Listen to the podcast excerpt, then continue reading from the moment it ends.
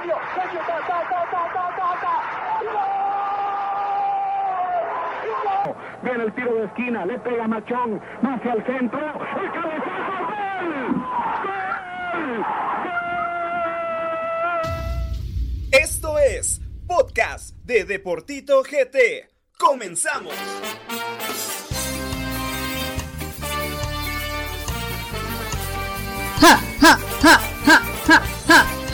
Eso, eso, eso, eso, señores. Muy buenas noches a toda la gente que nos sintoniza a través de todas las plataformas de los podcasts de Deportito GT y desde hace muy buen tiempo a través también de Radio Mundo Fresco GT, porque los podcasts se van completamente en vivo también a través de las radios online, señores. Eh, noche de, de plática de fútbol, realmente un fin de semana intenso en el fútbol nacional. De soy honesto, eh, me, me gustó mucho más la primera división, la seguí de, de cerca este fin de semana, mucho más que Liga Mayor.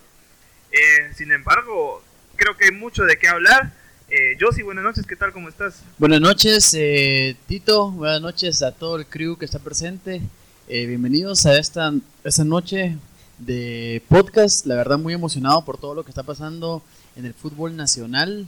Eh, yo creo que no estuvo pendiente de la Liga Mayor porque los cremas no hicieron nada, ni pudieron.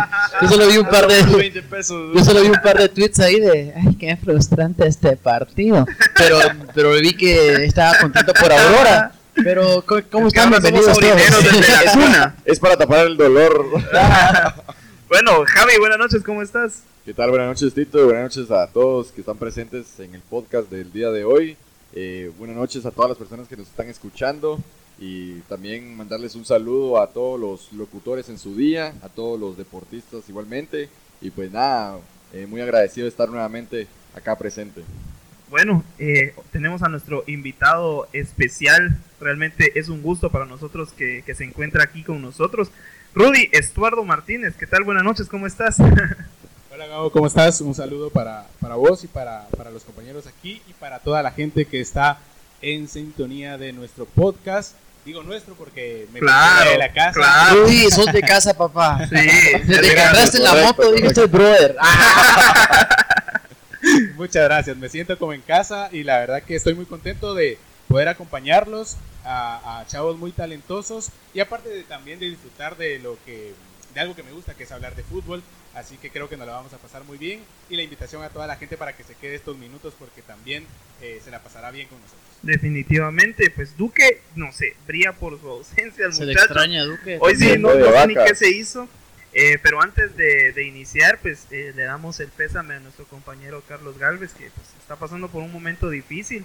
Eh, es un compañero que es importante para el equipo de Deportito GT y le deseamos fuerzas eh, de todo corazón. Es una gran persona y un abrazo fuerte de parte de todo el equipo de Deportito GT. Entonces, Javi, hablamos de fútbol, ¿te parece? Hablemos de fútbol, me parece. Eso. Vamos con todo.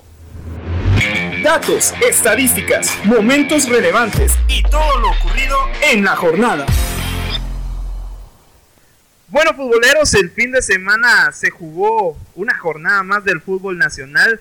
Muchos partidos de, de qué hablar. Hoy sí, literal, hay muchísimos partidos de, los cuales hablar. Eh, se jugó la Liga Nacional. Eh, ¿Qué te pareció este fin de semana, Rudy? Yo creo que fue una jornada muy intensa, eh, como nos tiene acostumbrados la, la Liga Nacional.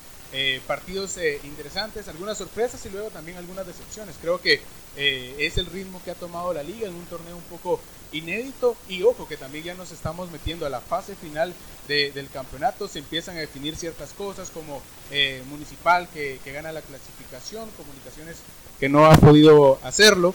Y, también eh, algunos otros equipos que, que están en ese intento de meterse a clasificar en un torneo en el que son dos equipos y clasifican los ocho a la fase final. Así que yo creo que ya a partir de esta jornada empezamos a ver eh, partidos un poco más intensos, un poco eh, más con más emociones y eso es lo que esperaríamos porque los equipos empiezan a definir ya su futuro de cara a la fase en la que se pelean el título. Bueno, ¿qué, qué les parece para, para iniciar eh, el tema de Ramiro Roca, no? Pues que este fin de semana eh, Dilo sin llorar, dilo sin llorar, dilo sin llorar.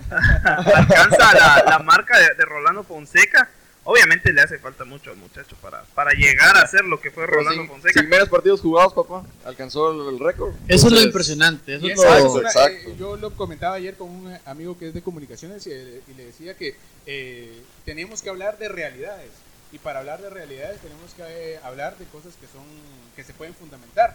Y Claro. afortunadamente las estadísticas son eso, cosas que se pueden fundamentar en base a los números.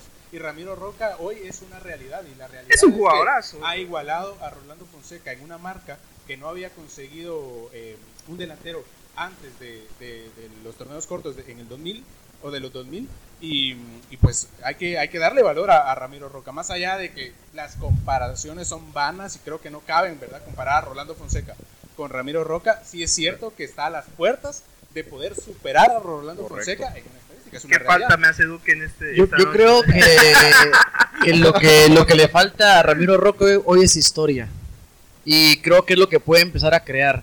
Ya, Es ya alcanzó a, a un grande, porque o sea, yo, yo no soy, de municipal, pero me quito la camisola y, y soy muy sincero. Y Fonseca, ahí está. Y Fonseca sabemos que es un jugador referente y la gente de comunicaciones, a pesar de que él venía a echar goles de, a Guatemala y los dejaba fuera del mundial, eh, lo siguen queriendo como si fuera un jugador nacional.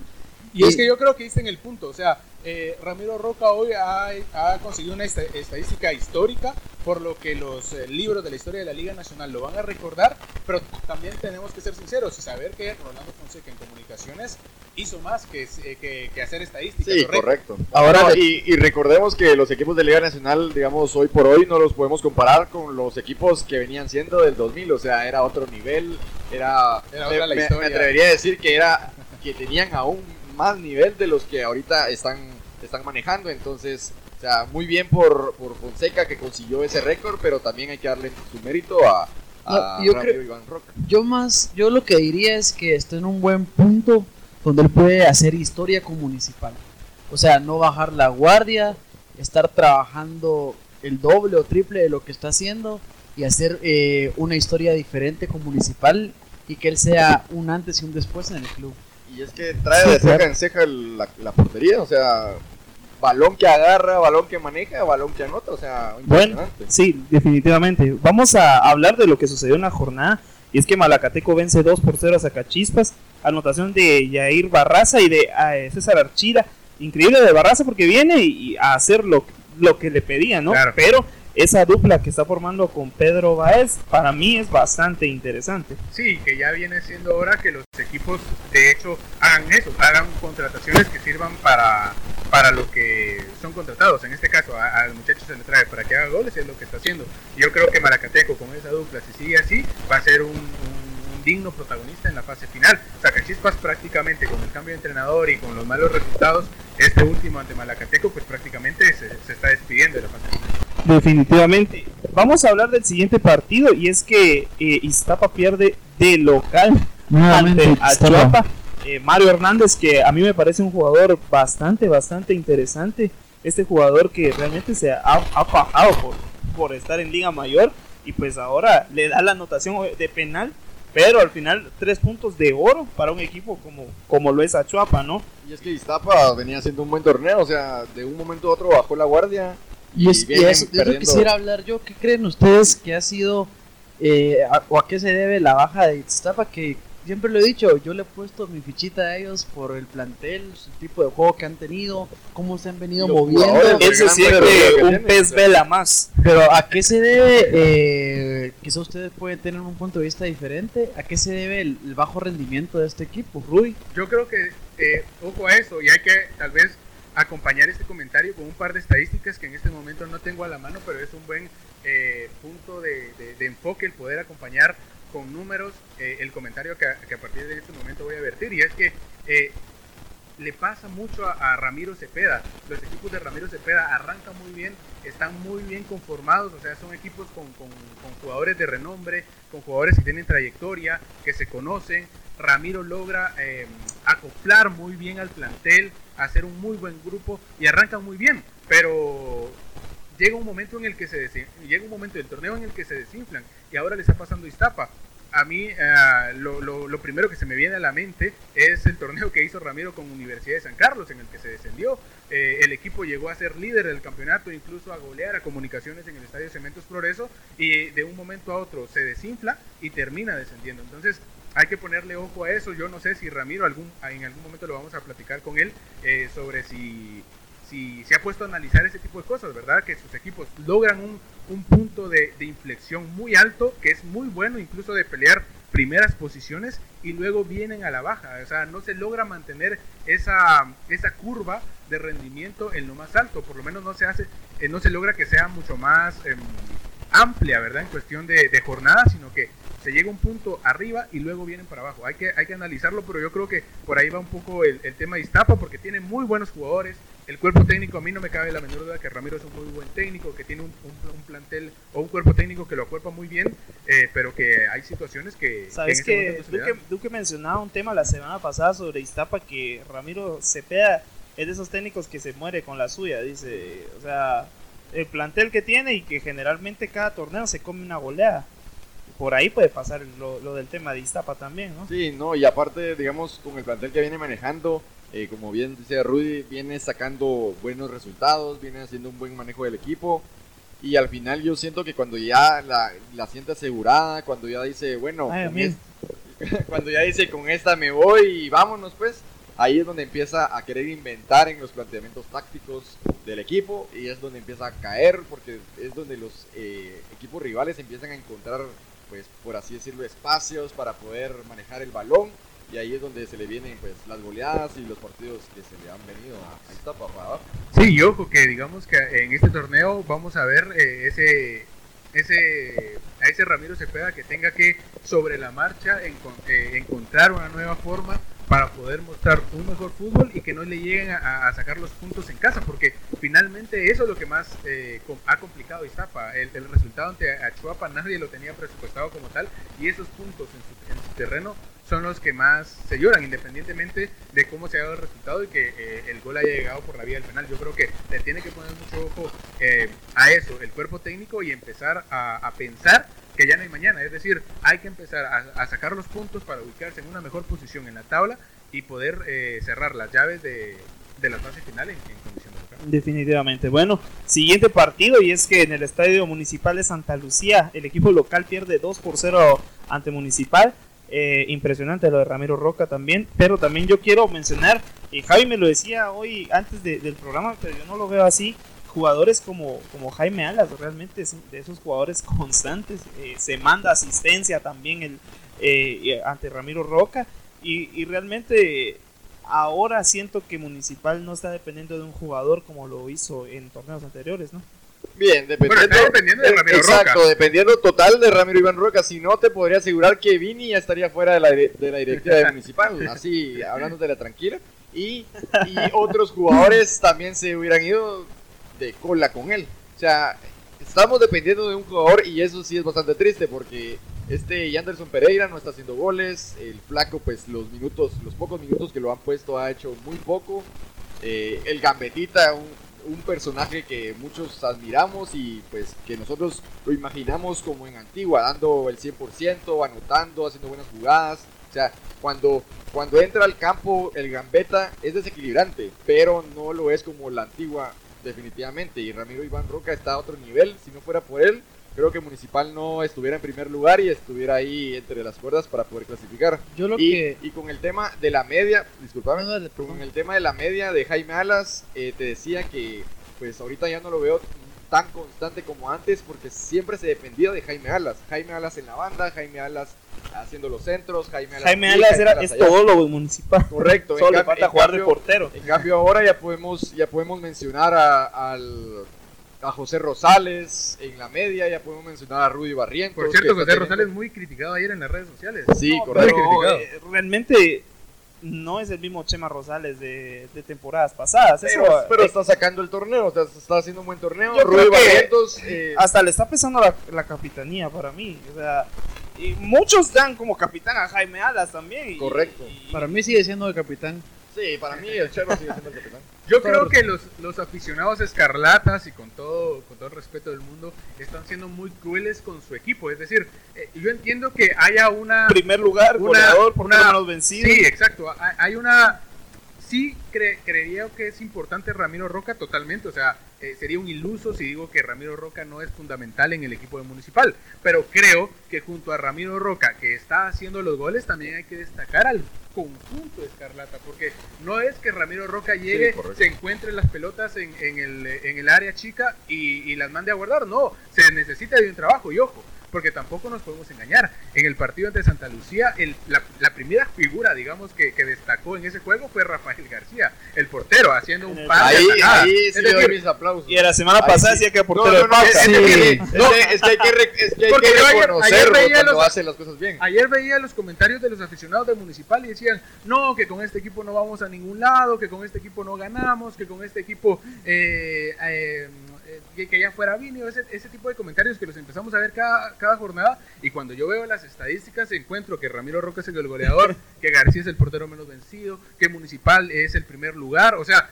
y digo, Y entonces. ¿qué torneo estamos viendo? O sea, es cierto, digamos que Municipal dejó mucho que desear en el torneo internacional, que quizás solo para el torneo local les alcanza. Es una realidad, pero es una realidad con total de nuestro fútbol, o total de los dos equipos de la Liga Nacional. No es ajena a Municipal. Entonces, hoy eh, la realidad es que Municipal es líder, que Rafael García es portero medio vencido, que Ramiro Roca es el, es el eh, goleador del torneo y que Municipal es líder. Y eso no lo puede hacer solo Roca, no lo puede hacer solo García. Algo tendrá que ver Vini, o sea, no nos engañemos, por favor. o Yo sea, sí, yo- algo tiene que ver Vini. Yo he notado correcto. mucho el cambio de juego de Municipal, que ahora es un juego más en conjunto. No juegan para un jugador. Y es, o sea, no juegan para Ramiro Roca, juegan para el equipo. Pero mi papá siempre lo dice, el que tiene olfato de gol sabe dónde estar. El que es nueve nato sabe dónde pararse. Y cuando estás en racha, estás en gol. racha. O Ajá, sea, entonces no es que el equipo juegue para Ramiro Roca. Y, y Ramiro, que realmente, yo lo decía la semana pasada, te metes y, y- y puedes observar que Ramiro no es un jugador que está envuelto en polémicas, es un jugador que siempre, eh, yo nunca lo he escuchado algo sobre Ramiro y realmente es de admirar también lo de Roca, ¿no? Yo creo que es un, es un grandísimo jugador y sin duda el MVP no solo de la jornada, sino que de todo el torneo, para mí. Y ojo, que se vienen las jornadas más, eh, más complicadas. Eh, es decir, eh, Ramiro ya logró igualar la marca de Rolando Fonseca y evidentemente que aunque él no lo diga abiertamente, aunque Municipal no lo acepte, eh, todos querrán que, que Ramiro rompa el récord, ¿verdad? Y que se convierta en el goleador absoluto en la historia de La los próxima jornada le va a dar todas las bolas a Ramiro. Exacto, pero eso también le puede generar cierta presión a él y cierta presión al plantel. Sí. o que, por ejemplo, eh, los jugadores lo, lo busquen a él para que haga ese, ese tan ansiado gol. Entonces, eso le puede generar problemas al equipo Escarlatas. Por eso yo creo que eh, están siendo muy cautelosos y, y muy tranquilos eh, a la hora de asumir ese, ese récord que a todas luces es muy importante romperlo. Y, y tendrán que tener cuidado eh, en ese partido o en el siguiente partido de no eh, Aunque desesperarse, yo no siento que desde ya el récord está roto por la Sí. cantidad de partidos en que metió Ramiro los goles. Claro, Sí, claro. no, y lo, y lo que a, mencioné- a lo- discusión estará, pero, pero es posible. Sí, bueno, lo- con esto finaliza. Solo lo que mencionaba Rudy de. Ya se me olvidó lo que iba a decir. Bueno, terminamos eh, el partido de Municipal. Siguiente partido, Antigua pierde de local ante Cobán Imperial. Danilo Guerra hace gol luego de más de un poco de un año, creo yo que... Qué bien por él, la verdad que me alegra por él, pero ya llevaba mucho tiempo de, de no hacer...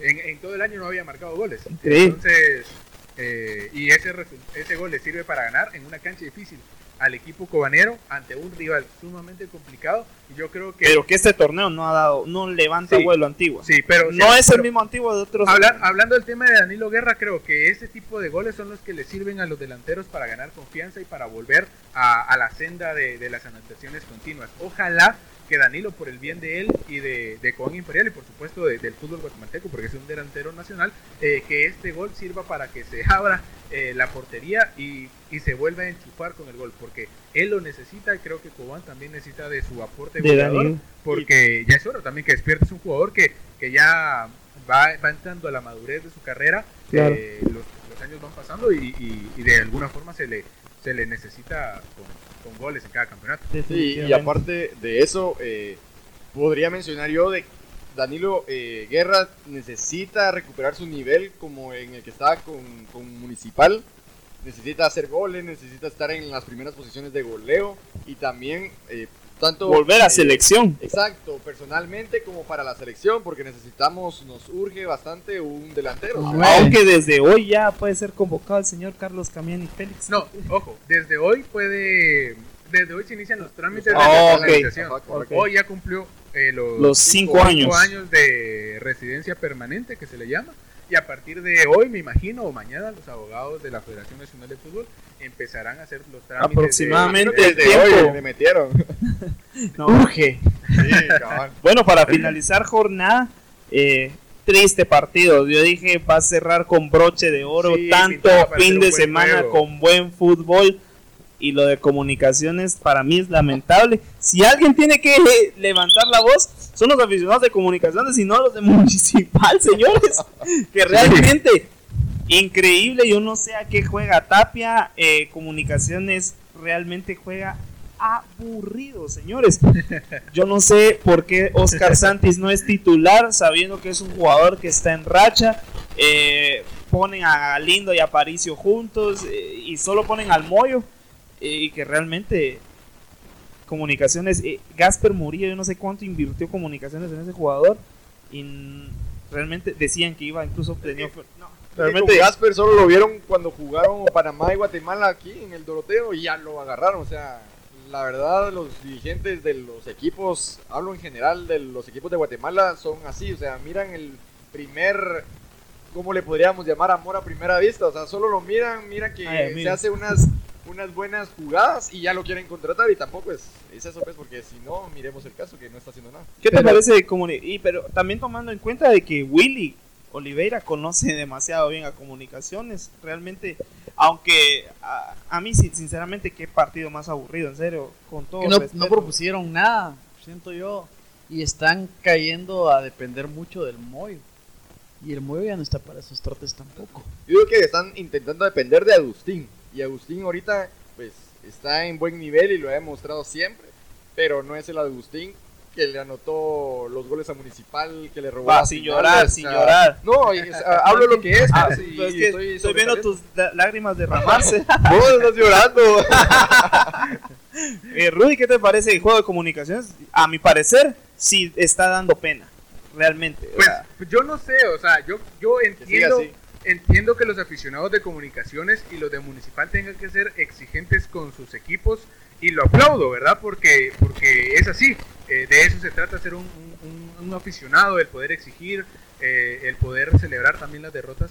Y creo que Comunicaciones ha entrado en un bache en el que ni, a, ni al cuerpo técnico ni a los propios jugadores les, les gusta, digamos, el- el juego que están proponiendo. Pero es un, es un fútbol que les está alcanzando para poder sacar los resultados. Y, y bueno, de, de- eso a nada, creo que Mauricio eh, Tapia en este caso se queda con eso, ¿verdad? El que pese a que no están haciendo un, un juego muy vistoso, están obteniendo resultados que les sirven para estar ahí en los primeros lugares. Hoy eh, creo que de cualquier forma para comunicaciones eh, es, es una derrota, digamos, el no poder alcanzar el primer lugar de la tabla de, posiciones y que el rival se lo quede. eh, definitivamente que es un objetivo, digamos, no alcanzado. Y ojo, porque al, al, al haber eh, quedado eliminados del torneo internacional, la afición exige que se gane todo a Sí, nivel nacional. Todo. Y eso le definitivamente. pasa a Comunicaciones y a Municipal. ¿Por qué? Porque son los equipos más grandes del fútbol guatemalteco, los más ganadores en, en títulos. Entonces, el cuerpo técnico de Municipal y el cuerpo técnico de Comunicaciones lo tienen que entender. Y tienen que entender que eh, el fútbol de Guatemala, eh, en el fútbol de Guatemala ya no solo sirve ganar. O sea, Claro. eh, está bien eh, que quizá quedando en segundo lugar o ser subcampeones puedan salvar su puesto, ¿verdad? Pero, pero eso ya, ya eso ya está pasando de moda. Ya la gente ya no se está quedando solo con eso.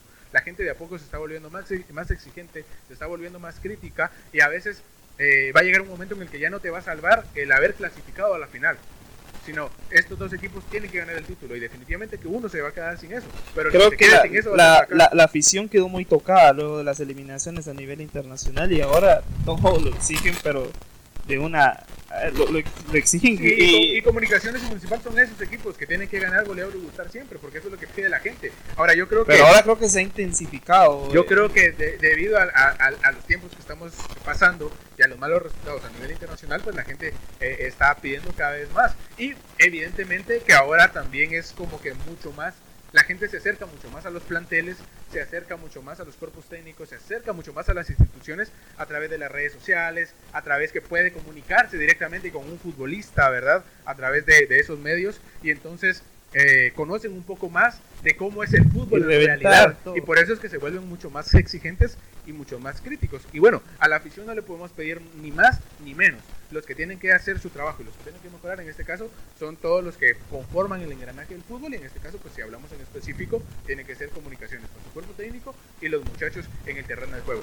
Si de algo eh, estamos seguros, creo, creo yo todos en la mesa, es que comunicaciones tiene un plantel envidiable y que todos lo veíamos al inicio del torneo como un favorito para quedarse con el título porque tenía a un Agustín Herrera que en cualquier equipo puede ser titular, porque tenía a un José Manuel Contreras, porque se hablaba también de Vladimir Díaz, eh, Díaz que había cerrado bien el torneo anterior, porque se hablaba de Alejandro Galindo, de Jorge Aparicio, porque trajeron a José Carlos eh, Pinto. o sea, por favor, o sea, un equipazo.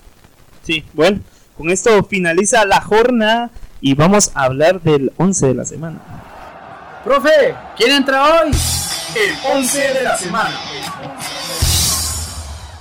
Bueno, futboleros, el 11 de la semana. A ver qué tal les parece, porque bueno, Rudy es muy exigente. Bueno, en, el arco, eh, Víctor Rafael García, creo que todos estamos de acuerdo con eso. Una línea de cuatro con Jorge Sotomayor y Sixto Betancourt de centrales. De laterales, Wilson Pineda y Jaime Alas. La media conformada por César Archila, Mario Hernández y Andy Ruiz, que creo que está aprovechando al 100 sus oportunidades en Cobán Imperial. Y en punta, Jair Barraza, Ramiro Roca y no podía faltar Danilo Guerra. ¿Qué te parece ese 11, Rudy?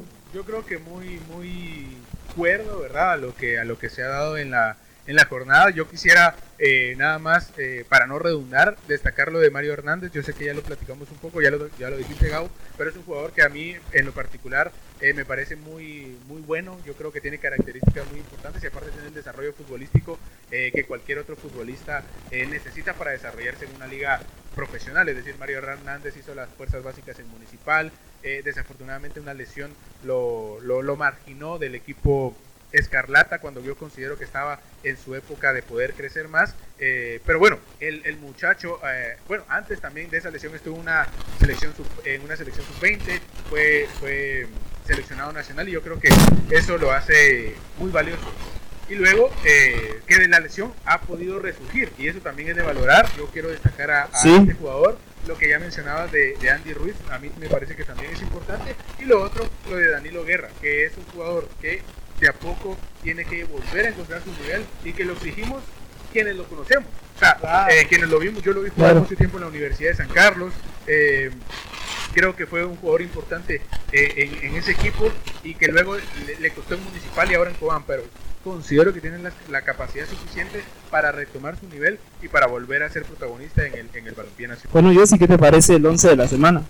Eh, me gusta bastante.